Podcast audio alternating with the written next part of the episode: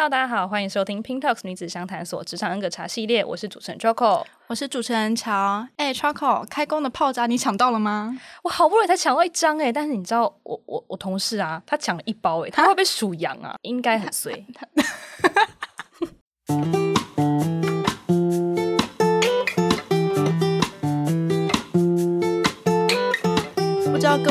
们是否已经收好心，准备迎接二零二一年的新职涯呢？嗯，还没。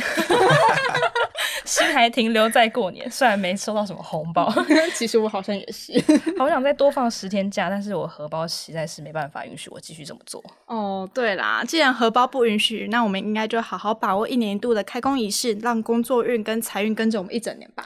所以，我们今天很荣幸又再次邀请到大家疯狂敲碗的风水专家李欣老师。Hello，各位大家好，我是李欣老师。想问老师，开工仪式的由来是什么？嗯、它是必须的吗？像是很多公司可能会派一个代表负责去拜拜，那自己如果没有准备贡品，或是自己没有去拜拜的话，是可以的吗？其实开工仪式一开始哦，按照习俗而言的话，会定在初五啦，嗯，大年初五，因为初五是这个迎神日嘛，财神也会在这个时候回来，嗯，但是呢，慢慢的进化、进化、进化，发现不见得每一年的。正月初五都一定是吉日，像以今年而言的话，哈，其实是在初四，要提前到初四。嗯，开工仪式第一个它的目的就是说，我要昭告神明，今年我要开始营业了，我要开张大吉。嗯，啊，我要禀报财神爷，要禀报土地公，哈，或是有一些公司要拜地基主的，我要禀告这个地基主。嗯，好，那经由这些仪式呢，来为自己的这个我们在一整年有一个好的开始。所以在拜拜的一个流程上面啊，我们当然就是要准备贡品，嗯，我们要准备零食，要准备糖果，嗯啊，要准备这个素果之外，老板也要包红包哦，这是最重要的，对不对？对。那如果没有包红包的老板该怎么办？其实哈，我们常在讲有舍才有得啦，嗯，好，那所以呢，我要奉劝各位老板，你们红包包的越大包，你今年赚的越多，你们说对不对？对。啊，那当然就是说，在那个开工仪式啊，有一个环节很重要，那都都会要放鞭炮啦。嗯、对，那所以就这几个主要的流程，大家要多多注意。哦，那如果是像我可能在以前的公司，大家是排队，可能拿香拜拜。嗯，可是自己没有准备贡品，或是只派一个代表去，可能土地公庙拜拜，然后自己可能没有到土地公庙前面。其实这样子的话，说我们在拜拜的同时，我们要讲清楚为什么今天只有我来，嗯，或是为什么今天是我来。比方说，老板可能有事啊，公司谁谁谁可能原本应该他要来，他没有来，那么要禀报。嗯，好，禀报完了之后，一样我们把标准该走的流程走完。嗯，好，禀报非常重要。嗯，好，就像我们上一次我们对神明做任何的祈求，哦，都一定要把内容给讲清楚，事情交代清楚。嗯，那神明他的所有的一个出发点都是为善，你只要讲清楚，其实神明都可以接受。哦，那如果我们真的就是没有跟到公司的开工仪式，我们自己个人有需要去拜拜吗？当然啦、啊，因为每一个公司附近一定都会有土地公庙，嗯、用现代的讲法，它就是管区啦，嗯，就是派出所。嗯，开工仪式你没有跟到，但是你后来，你比方说你可能出国或身体不舒服，嗯、啊，或是那天不方便，但是当你可以的时候，你自己要到派出所，要到土地公庙去报到。嗯、哦，那天因为什么原因啊？我缺席了，但是我现在来补签名、嗯、啊，那也希望祈求土地公保佑我今年一整年事业顺利。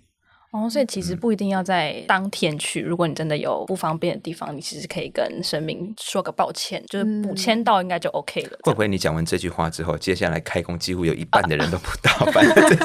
不行哦，因为哈，通常这个公司的开工哈，就是桌上的贡品会比较丰盛啊，嗯、那基本这样一个诚意嘛。在第二个就是说，因为大部分公司的人都到了，人气旺，而且还有重点，当天老板会发红包嘛。最好就是说能够一气呵成，而且通常公司在开工当天，他的日子是好的，嗯，啊，日子好，吃生好，那其实我在做任何祈求、任何仪式的时候，他、嗯、就能够事半功倍。哦，其实，在当天拜也是有原因的，好像就是彼此沾那种好运，是不是？嗯、是啊。除了可能大家拜拜啊、放鞭炮，老师有没有遇过比较特别的开工仪式啊？有，当然有遇过特别的，但是我也必须说，因为现在在以前开工哈都是放鞭炮，放的很大声，噼里啪啦，嗯、但是现在台北不见得能放了，嗯。所以那慢慢演化哈，第一个就是说鞭炮可能会变成环保的鞭炮，嗯，在第二个有一些真的不允许你有那种爆炸声或者是有烟雾的话，他们会用音乐来代替。哦啊，那种鞭炮的音乐。好，那我遇过一个最特别的是什么呢？是在那个舞蹈教室。嗯，哎，舞舞蹈教室他们教芭蕾舞的。嗯，啊，他本身就不喜欢噼里啪啦那种吵的声音，因为你知道芭蕾舞都很优雅。嗯，嗯，所以他们对那种非常排斥。但是呢，那老板也很矛盾，其实说，我我不做一些开工仪式不行啊，但是呢，我又不喜欢摆一些什么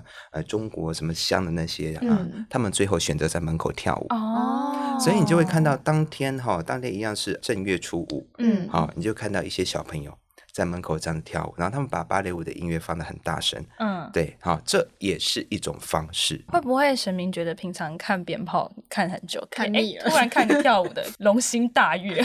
因为以前你说回想起来哈，你说在祭拜的时候跳舞，它是一个必要的元素之一，嗯，对，像有一些我们现在有也有很多那种道教的法会，最后要跳舞，跳比方说跳扇子舞，嗯，对，你说像这种何仙姑，他就很喜欢看这种扇子舞，嗯，哦，那所以跳舞。不是不行，我觉得有的时候我们要因为时间呢，因为我们的这个行业可以有所转换。那想问老师，就是每个行业都有自己的一个开工吉日，对？那我们个人也有吗？我会建议哦，因为每个人的呃八字或者是生肖都不一样，嗯，啊，那其实有些人他真正的吉日是在半夜。嗯，那你总不可能半夜去 去开工嘛？嗯，对，对，那会吓到人啊、嗯哦。那我就会建议啊，那与其说我这样一直追我个人的这个吉日，那倒不如就是我们要以大方向、大环境啊、哦、大空间而言，嗯、像比方说今年呃正月初四嗯的早上九点到十一点，这是一个很好的时间。嗯啊、哦，如果说这一这一天没有跟到的话，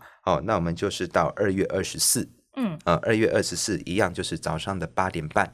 好，到十点，好，这段时间，好，这两个时间，好，个人如果说没有办法跟上公司的这个大团拜啊、开工仪式的话，那可以挑这两个时间去。自己做开工，除了老师讲的吉日吉时之外，嗯、还有什么特别的开工禁忌是需要注意的吗？像是有人会说，呃，把鞭炮就地上的炮渣可以放到皮夹，对，然后有助于一整年的运势会旺旺叫啊，或是我有听过那种，就是鞭炮声就是响一半就没有很顺利的噼里啪啦完了，嗯、就代表那一年工作会不顺哎、欸。其实放鞭炮它的一个用意，除了就是。要引起神明的注意之外，像比方讲，嗯、我们常常在拜拜的时候，为什么就是说啊，我们音乐要放很大声，鞭炮要放很大声？因为每一家都在拜，嗯，啊，那神明不可能这样子分身每每一家都去，啊，那他会先去哪一家？他会听鞭炮声。啊，这家鞭炮声最大，哦、我先光临这一家抢头香，嗯，哦，是这样子。那鞭炮如果说到一半，它突然不响了，鞭炮代表是旺，嗯，我这一年到底能不能从头旺到底？嗯啊、哦，那这个鞭炮就很重要。如果突然响了一半不响了，嗯，这代表就是说，哎，我可能有头无尾，我可能中间会遇到问题啊。那这个就比较禁忌啊、哦。那所以通常哈、哦，以前一个做法，他们在开工的时候，鞭炮不会只用一串，他们用三串，嗯，用三串的意思，出来。对，就算一 就算有一串停了，另外两串还会继续响啊、是这样子。好、哦，那当然，刚刚秋口也有讲，就是说我把那个鞭炮的那个血血纸张，因为它代表一个旺。哦嗯，哦，我鞭炮越大声，代表越旺嘛。好，那我把这个呃鞭炮用完的这纸张我收好，我放在皮夹里面。其实我就是在沾它的旺气。嗯啊，那这样子就是可以帮助自己一整年。有一个说法就是旺一整年。哦，嗯、但是我有听说放鞭炮是为了要赶走，就是所有的晦气。嗯、那我们不就把那个晦气捡起来嘛？如果是这样认为的人，其实，在赶晦气的时候，除夕当天就已经在赶了、哦、啊，因为我们除夕跨初一，对不对？我们要那个迎新送旧嘛，我们把那个旧神、把年兽给赶走，嗯嗯、所以会在除夕跨到初一那个时候，噼里啪啪啪啪啪一这样一直放，嗯、那个时候就已经赶走了。所以大家捡炮仗要捡那开工的，不要捡除夕放的那种。当然是。哦所以是真的可以剪，嗯、那剪多一点有效吗？就剪一把这样，就每个地方都放一点，放一点。其实剪剪这个泡渣，它就是一个象征的寓意啊。嗯、其实你你剪一小片，跟你剪一大包，它的效果是一样的。所以绝对不要就是说看到哇，有有有一家公司放鞭炮放了十串，你就在那边等，没有必要。搜刮炮渣。其实这个同样一个道理，就好像我们在去参加婚礼的时候，嗯，有些婚礼他也会放鞭炮嘛，对不对？新娘子走的时候放鞭炮，或者说我们在喜宴的当下，他们会有那个拉炮或者玫瑰花瓣，也有人会去捡那个，啊，就是想要哎早点结婚的，想要脱单的，他们有去沾这个喜气，所以他们最主要的用意就是我要去分享，哦，就沾沾喜气的感觉。对，老师就是大家开工啊，回到职场生活，当然就是免不了一些。呃，可能会影响工作效率的风水啊，等等。想问老师有没有特别建议，大家开工的时候可以做一些什么来改善自己的职场风水啊？其实，在我们讲工作运，我们要把工作运提升哈，我们往往会忽略掉很重要的位置，叫做文昌位。嗯，因为大家对于文昌位的刻板印象就是说啊，这跟只跟小孩子读书有关。在自古以来哈，它就是跟那个公民有关。嗯，功名因为以前的工作就是我要考试当状元嘛。好，那我考中了，那我进京就我就有这个呃官位公民嘛。嗯，演化到现在，其实文昌位哈，它还是主管的这两项，它包括对于一个人的口碑、一个公司的知名度，本身是从事业务相关或是保险金融业的这种文书很重要，文昌位就特别特别有帮助。好，那其实以今年的流年的文昌位在正东方。嗯啊，那我就建议各位朋友哈，就是说你们在可以在开工当天啊，一样把手机的 app 打开，你们找出正东方在哪里。嗯，好，那你们可以准备两样东西，一个呢是自己就可以找的，叫做文昌竹。嗯啊，那文昌竹的话，其实在花市都会有，那它会有一些小盆栽。嗯，好，那你们就可以放在办公桌的正东方。嗯，那另外一个，你们可以准备文昌笔。嗯，那文昌笔其实就无非就是四支毛笔。嗯，啊，为什么要四？因为文昌的数目，它主管的就是四，嗯啊、呃，很多人觉得说四不好，但是四其实在风水奇门遁甲也，它是非常强大的一个文昌数。嗯、哦，哎、嗯，可是我有看到有些庙里它会有一支的那种文昌笔，嗯、就什么钢笔啊，或者是圆珠笔，嗯、这个也可以吗？当然也可以，但是庙里面那种文昌笔，它是专门，比方说庙里面它有开光过的，嗯啊，它本身已经给予这支笔啊，他的一个任务就是说，哎，你的任务就是文昌笔。啊，但是不见得就是说每一个朋友他都有机会去庙里面去求文昌笔。嗯，好，那如果自己准备的话，那我们就准备四支毛笔，好，有准备一个小笔架，把它挂起来。哦，要不能插在笔筒里，要要把它挂着。不行，我们最好尊重它。难怪很多那种大老板的办公桌都会有那个毛笔，可是他明明就不会写。对啊，那现在其实文昌笔它是一个最简单的方法。大老板的办公桌都比较大，不像我们一般的呃市民哈，那办公桌可能就小小，真的要放大的其实放不下。要不然其实正常来说，一个完整的文昌的阵法是要放文房四宝：笔墨纸砚。嗯，好，那这边刚好跟各位。分享一个小秘法，就是说，刚刚讲说文房四宝笔墨纸砚，那笔墨砚其实很好找，嗯，那纸要用什么啊？比方说，像有一些从事这个保险业的，嗯啊，他们有每年固定的客户，或者是说啊，我今年我预计我要升区经理，啊，那区经理他都有一个职位的合约，嗯，那各位朋友呢，就把这个合约抠笔板，然后把自己希望的职位填上去，或者说我期待今年能够呃升职。哦，我把就是说我提升之后，我升职的职位跟薪水年薪写上去，嗯，然后把它压在文房四宝的下面当做纸，这样子文昌他就知道他的任务是要针对里面写的内容去做帮忙。那我们要放什么？如果我们是编辑的话，想不到哎。你们的话，我觉得如果真的不知道放什么，嗯、你们可以把今年对于事业的期许把它写下来，当做纸压在下面。哦，也可以写目标等等。对对对对对，今年像呃，可能每个公司它都有年度的目标嘛，啊、公司给你们的任务或者你们期待说今年你们的任务呃，或者说你们的成绩可以到达什么样子一个阶段，嗯、都可以写下来。哦，那想问老师有没有这方面的经验？比如说有你的客人呢、啊、找你改善风水，嗯、然后经过你的指点之后，他突然。突飞猛进这样子，其实有，比方说像我之前有一个客人，他是做那个房屋代销的，嗯、然后他的建安在淡水。那那个时候呢，其实你知道，不管是做呃业务的、保险的、代销的，最怕就是客人推荐，嗯，或者退保。那那个时候呢，他就刚好有一段时间遇到，就是哎，客人都一直有来找他，嗯，但是找了之后都留不住，嗯，好，那这个时候他就很困扰。那因为整个案子都是我这边在负责，那他就问我该怎么办。那因为这个跟文书有关的哈，就是文昌在管。嗯，那我就建议他，比方说，只要有客人来，只有付了签约金，或是有下定的，都一定会有纸本。嗯，你把纸本抠笔下来，抠笔之后你压在文房四宝下面。嗯，好，这个叫做压件法。嗯，好，你只要这样做，客人就跑不掉。啊，也的确，就是之后只要有客人来，即便他因为有的时候客人来，他即便没下定，他只是填一个哎，就是有来过哦询问单啊基本资料，他都把它压在这文房四宝下面。嗯，啊，他这样做了之后，其实之后只要是他接的客人，他都留得下来。哦，那其实我们应该要压的是新闻稿，把新闻稿压在那上面，新闻不会跑走。也可以，也可以。常常有人说职场上要防小人，可以带什么尾戒，这些是有根据的吗？我觉得与其说戴尾戒，我倒不如建议哈，你们可以还是要放自己的六合生肖会比较好。放牛牛这样子。对，像两位是属老鼠的话，嗯、其实放自己六合生肖，它的功能会远远大于戴尾戒。啊、哦呃，你要想就是说，其实。尾戒哈，每个人都戴尾戒，那为什么有些人有效，有些人没效？戴尾戒它只是一个象征的一个意义啦，嗯、因为我最后一根小指头它代表的是一个贵人嘛，嗯，对，那我贵人不要跑掉，或者说，哎，我想要防小人，所以我会戴一个尾戒嘛，嗯、对。但是其实讲真的，我们就命理的方法上面，并没有很明确的说戴尾戒一定能够防小人。哦，嗯、那可以招财吗？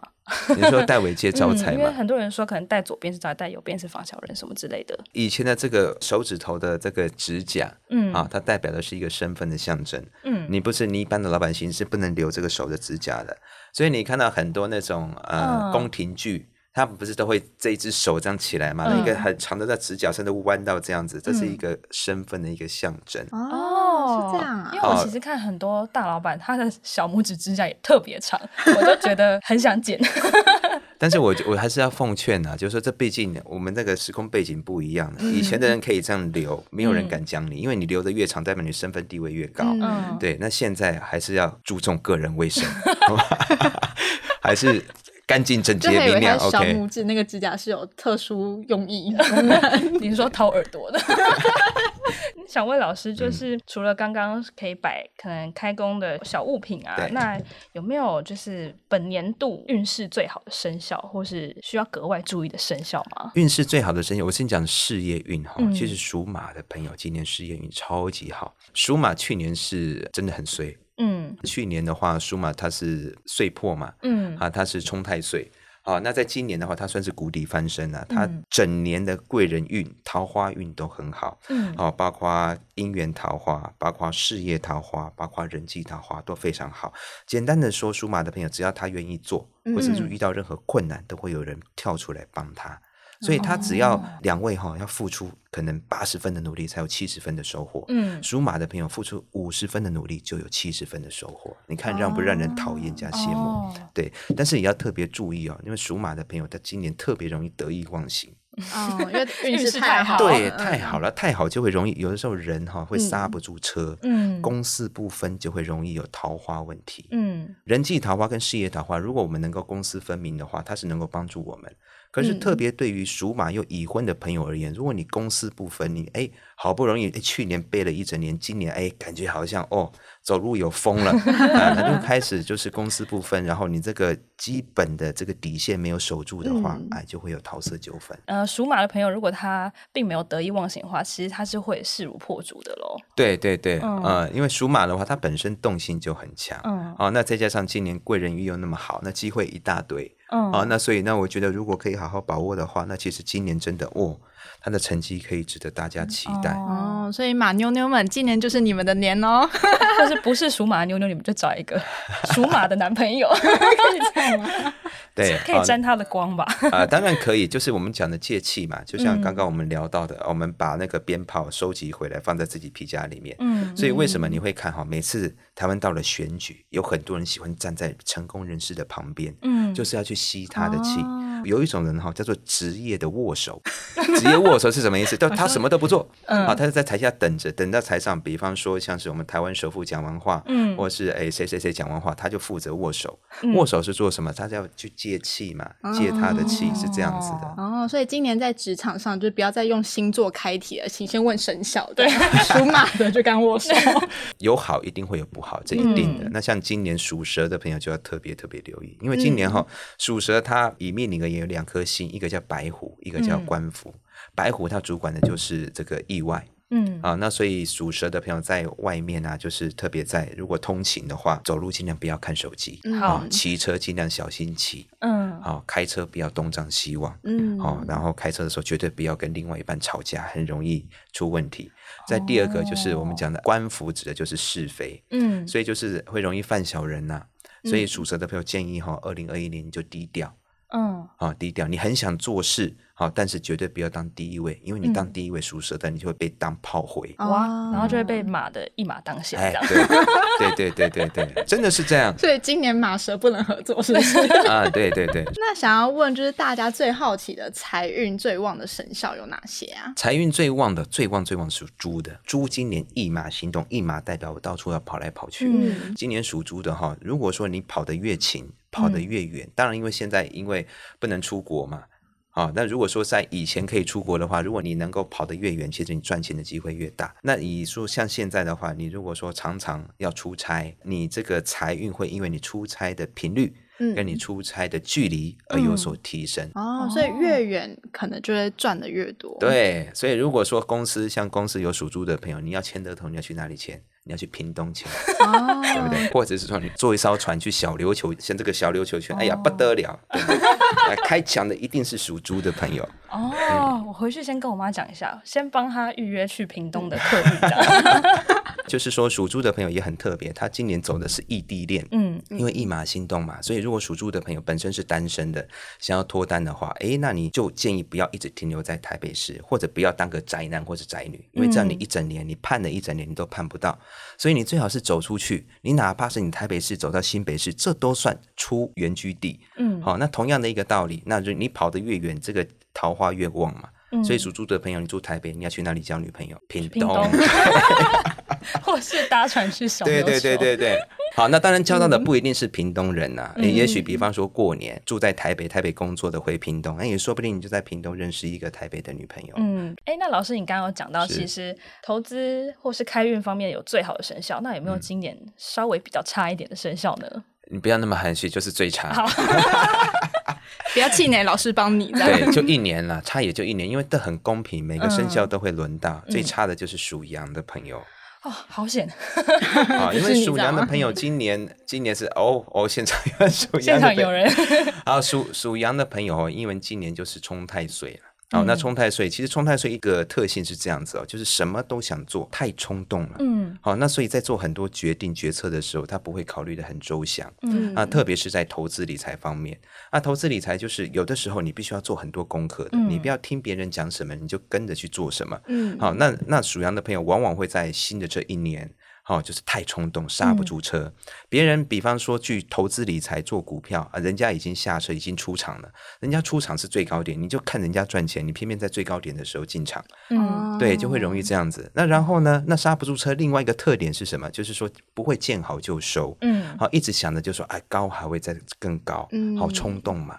那这样子，所以在一整年的这个财运上面，就会容易因为这样子留不住钱。属羊的今年就是要避讳，就是跟风买一些理财相关的东西，就投资相关的，然后也切记不要贪心，嗯，嗯就是稳稳的。那也建议属羊的朋友今年哈，因为你冲动哈，那一个冲动的一个状态就是说我不会容易听进别人的建议，嗯，啊，越是这样子，很多时候在你在做决定之前，老师会建议你多缓一缓。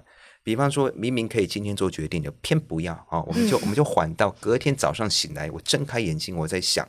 啊，我要不要做这件事情？哎，这很有效哦。嗯，很多时候冲动型购物，或者是说，哎，如果属羊的朋友要注意哈，今年有人跟你求婚啊，你最好缓一缓再答应，因为当你说 Yes I do 的时候，那已经来不及了。嗯，哦，先说等一下，对，我想三天。对对对对对。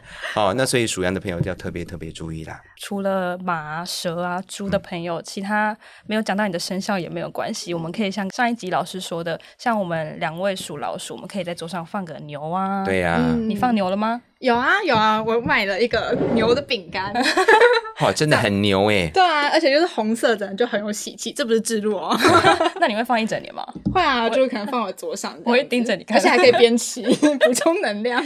老师上一集还讲到说，可以穿一些可能米白色系的衣服啊，或是一些金色的配件。你看我们今天对啊，今天都配的好好的。对，我们都有很认真在听老师讲话。谢谢。对，我们准备冲这一整年。那最后想要请老师可以分享一招，可以帮助大家收心跟提升。开工好运气的方法，其实提升开工好运气哦，我建议各位朋友可以稍微忍耐一下，我们一起等待元宵节。嗯，元宵节就是正月十五。嗯，啊，为什么元宵节？因为中国哈、哦、真正的情人节不是七夕耶，各位绝对不要误会，你要想七夕牛郎跟织女一年只只见一次，你跟你男朋友一年只见一次，你觉得会快乐幸福吗？嗯，不会，对不对？所以，所以其实中国最早的这个情人节是元宵节，元宵节又叫做灯笼节。嗯，在以前的女人大门不出，二门不迈，只有元宵节的时候可以出来看男人长什么样子。嗯，所以在那一天，为什么说是情人节？因为那天桃花的气息特别特别的旺。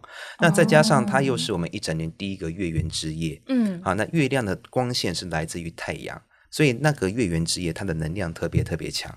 好，那所以那我们等到这个元宵节之后呢，元宵节的晚上，建议各位朋友抽空，再忙都要抽空出来晒月亮。嗯，好，对着月亮许愿，不要怀疑，就是对着月亮许愿。嗯，许什么愿？你要求桃花、求事业，或者是说求财运、求健康都可以。嗯，好，只要诚心的对着月亮许愿，其实在新的一年都会有一个很好的开始。不能在家看，你在家怎么看月亮？